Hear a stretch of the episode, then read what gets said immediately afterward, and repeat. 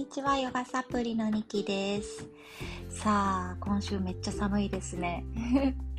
そんな冬が、そんな冬を本格的に感じてる今週ですが、実は1月17日、え、これの放送は昨日に当たるかな？うん、1月17日から冬の土曜に入っています。土曜ってわかりますか？あの夏の土用は有名ですよね。うなぎを食べて季節の変わり目精をつけようっていうあの土用です。実は夏だけじゃなくって春、夏、秋、冬すべての季節の境目つまり年4回土用があるんですね。で冬の土用はつまりは冬と春の境目。はい、実はもう自然界は冬から春に変わっていってるんですね。そう。It's the seasonal change from winter to spring. で、ゆず湯のことを12月の当時の放送回にお話ししてから、えー、少しずつ日が長くなっているのは感じている方もいらっしゃるかもしれないですね。特に朝起きる時間が毎日同じ方は、こういう、えー自然の変化というのかな？に気づきやすいかもしれません。こんな風に日が長くなってるけども今週はとても寒い。この何て言うのかな？体感と季節の変わり目のこの時差？こういうところから季節の変わり目って体調崩しやすいよね。っていうところにつながっていくそんなイメージが私はあります。なので今日は冬の土曜 The seasonal change from winter to spring でこの時にどういったケアをしていったらいいか、うん、そして最後はこんな時におすすめのヨガサプリを話していこうと思います。はいえー、先ほどもお伝えしましたが季節の変わり目っていうのは体の不調が出やすい。それは自然界もこうモードをチェンジする。それと同じで体もこう衣替えをするようなイメージでモードをチェンジする時だからなんですね。で逆に言うとこの土曜の時期に体を、ね、丁寧に整えてあげておくといつもねあなたがこう体質だから変わらないのよって思っているような体の不調も少しずつね、整い出すかもしれません。うん、季節に丁寧に意識を向けながらでご自身の体に丁寧に意識を向けながら、えー、過ごし始めると体が整っていくというのが、えー、年々私が体感しているところですちなみにこの東洋医学だとかあの季節の巡りについて3年ぐらいかな。ちちょっとずつです。私もズボラな方なので少しずつ体になじませるように取り入れていって冷え性だとか汗をかきすぎる体質だとかあの生理不順だとかそういったところが少しずつ整い始めてます。なのでそんな知識をこれからこのポッドキャストで話していけたらなと思っています。でこの土用なんですけどね土用ってあのざっくり言うと胃腸をいたわいたわってあげたい。消化器系をいたわってあげたい時期なんですね。春が次来る。で春はデトックスの季節っていう風に考えられています、えー、自然界で言うと寒くて雪が降りますよね。でその春になってくると雪が溶けてさーっと自然界もうん、デトックスが始まる。で、そこからあったかくどんどんなっていって芽吹きが起こる、うん、っていう季節ですね。体も同じようなイメージです。冬の間に溜め込んだものをデトックスしやすいように、この季節の変わり目に気をつけるポイントというのがあります。ではこれを3つですね、今日は簡単にお伝えします。1つ目、胃腸をいたわる。少し食べる量を減らしたりお酒の量も減らしていきます、うん、ただ食べないというのではなくって食べるものも消化にいいもの。食材後でちょっとおすすめをお伝えしますね。で2つ目が体を冷やさない。特に冬の土曜はこれがすごく鍵になってきます。3つ目は少し多めに寝てあげるということ。はい。で2つ目にお伝えした体を冷やさないについて、えー、そうですね。一つおすすめのツボかなと思うところは、え、足の裏ど真ん中の有線というツボですね。でここは気の巡りも良くしますし疲労回復だったりとか血行促進っていうようなところですごく有名なツボでもあるかと思います。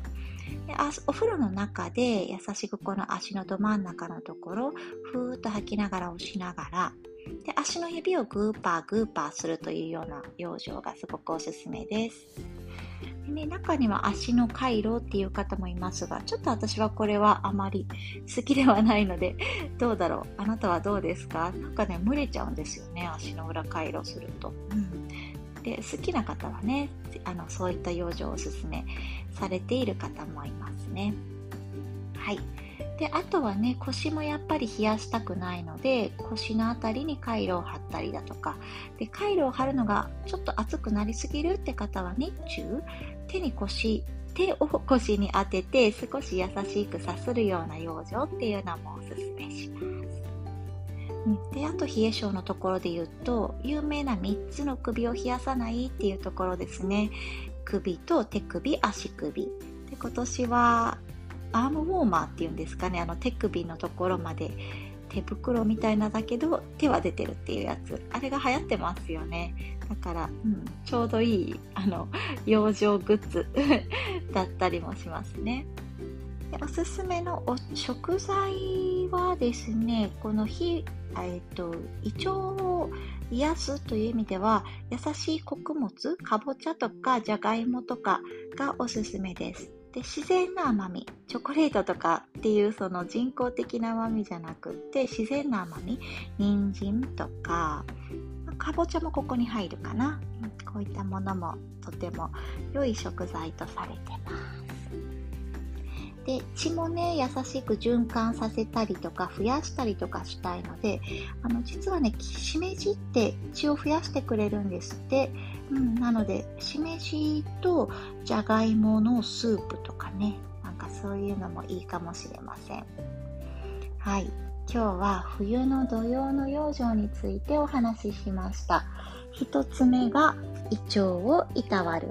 2つ目、体を冷やさない。そして3つ目は、2回ぐらい前の回かなにもお伝えした少し多めに寝てあげる。昼寝も OK っていうようなところです。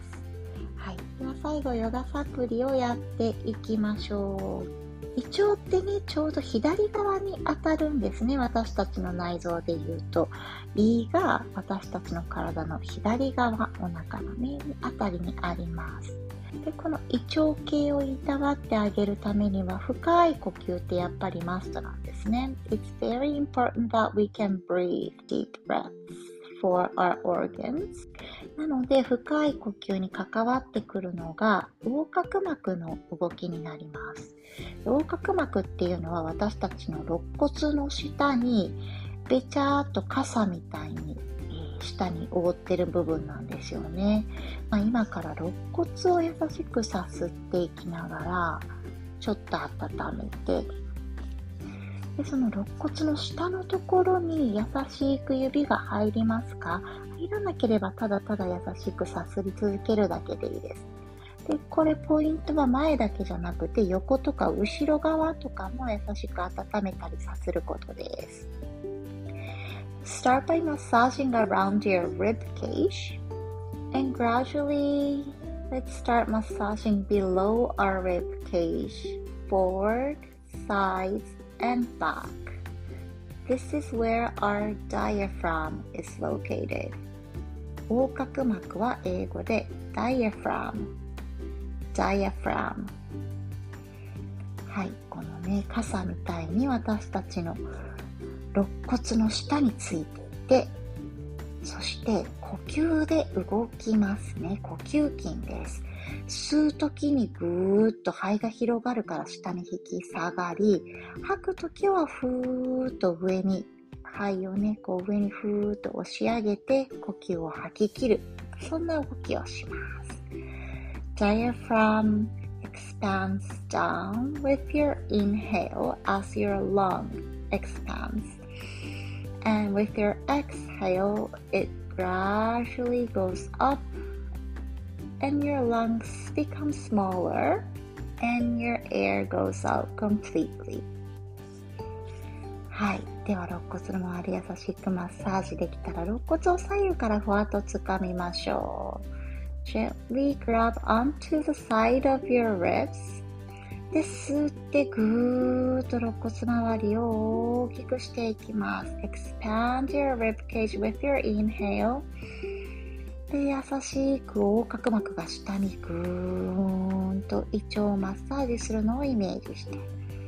で、吐くときはふーっと優しく横隔膜を上に引き上げるようなイメージで吐きます。Your exhale, your diaphragm goes up. Okay, let's do this one more time. Inhale, 吸って、ぐーっと気持ちよく広げて。And your exhale brings your diaphragm up. OK です。では、その温まったところから手で優しく、えー、腰のあたりですね。そこもマッサージしておきましょう。Bring your hands to your lower back and warm up your lower back. OK です。吸って手横から上に。Bring your arms up with your inhale. Palms touch. 手と手合わせて。Exhale, palms in prayer in front of your heart. 手と手胸の前合掌です。Breathe in. 鼻から吸って。And breathe out. ふ吐きます。OK です。 少し肋骨周りマッサージとかこの横隔膜の動きとかをね引き出してあげるとあの深い呼吸で、うん、胃腸も気持ちよくマッサージされていきますよかったら冬の土曜の時期やってみてください Okay, have a great day. See you tomorrow.